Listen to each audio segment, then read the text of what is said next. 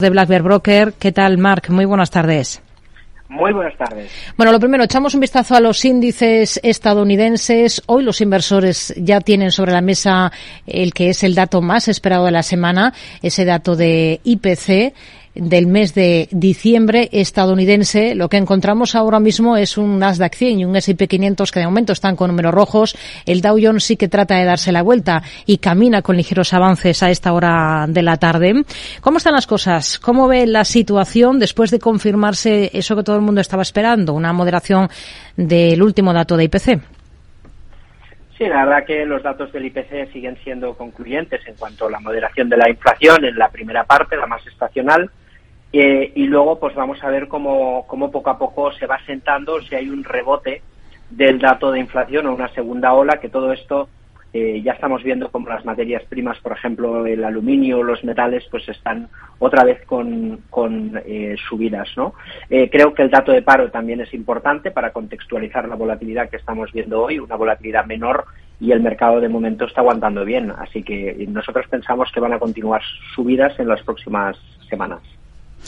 Tenemos que en el punto de mira a las compañías del sector de las aerolíneas, Southwest Airlines, United Airlines, Delta Airlines, American Airlines, todas ellas eh, después de ese caos aéreo que se está viviendo en las últimas horas en Estados Unidos por un fallo informático cuya causa trabaja para determinar la Fuerza Aérea de, los Estados Unidos. Aprovechamos, el le parece, para echar un vistazo a, a este sector.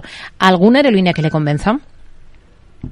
Pues el sector en general está con un comportamiento relativo muy positivo, arrancado con mucha fuerza. Técnicamente hay figuras de vuelta en todos los valores. Concretamente Delta Airlines y American Airlines lo están haciendo eh, muy bien, con figuras que podrían tener en margen de posible continuidad, como mínimo de un 10-15% añadido. Eh, es otro de los inputs que tenemos en lo positivo de este mercado que decididamente eh, y al fin se está dando la vuelta después de un año de mercado bajista. Hmm. Estamos también muy pendientes de otras compañías como Walt Disney. Ha elegido mm, a Mark Parker para ser nuevo presidente ejecutivo y además eh, miramos al valor porque el inversor activista Nelson Peltz habría pedido sentarse en la junta directiva del grupo de entretenimiento. ¿Cómo ve ahora mismo las cosas para, para Disney?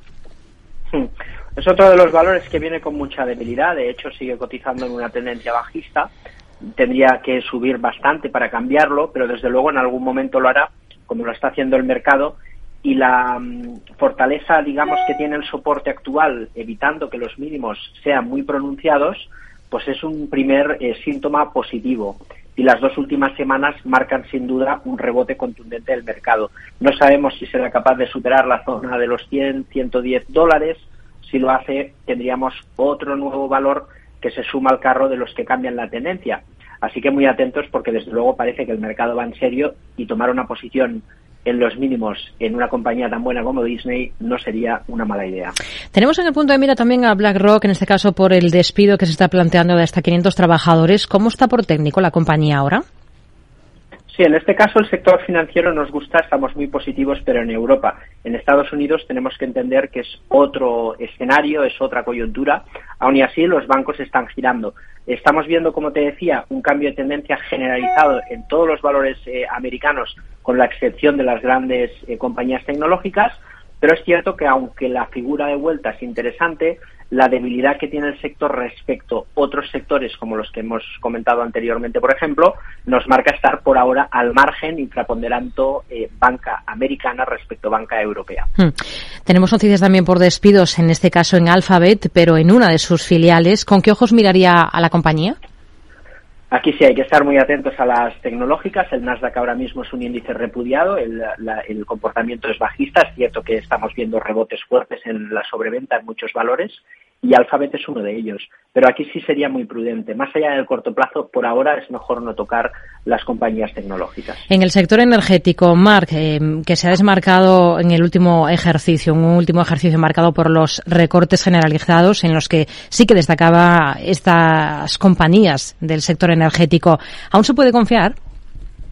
Sí, yo creo que están en esa fase de, mantener, de seguir en la tendencia. Por ejemplo, nos encontramos ExxonMobil a punto de superar nuevamente sus máximos históricos y por lo tanto es un sector que se puede mantener con precaución, eso sí, porque los precios ya empiezan a ser muy exigentes y las valoraciones caras, pero sin duda el sector petrolero sigue tirando el carro y por eso el Dow Jones sigue más fuerte que el Nasdaq. Así que mantenemos todavía el sector energético, hmm. aunque a la expectativa de que eso seguramente va a cambiar durante este año. Y otra compañía que es noticia, AMD, en este caso por el nombramiento de, de nuevo director financiero.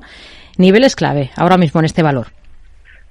un poquito igual con el tema de la tecnología, ¿vale? Vamos a seguir prudentes. En este caso, AMD sí que nos da una pauta de mínimo creciente, esperanzadora en el cambio, aunque sigue en la tendencia bajista, y el nivel clave son los 76 dólares en zona de resistencia, superar ese, ese nivel confirmaría la figura de vuelta, y por abajo el mínimo anterior en los 62 dólares es el nivel clave que no debería de perder si quiere cambiar la tendencia. Pues nos quedamos con ello. Mar Rives, consejero delegado y cofundador de Black Bear Broker. Gracias. Muy buenas tardes.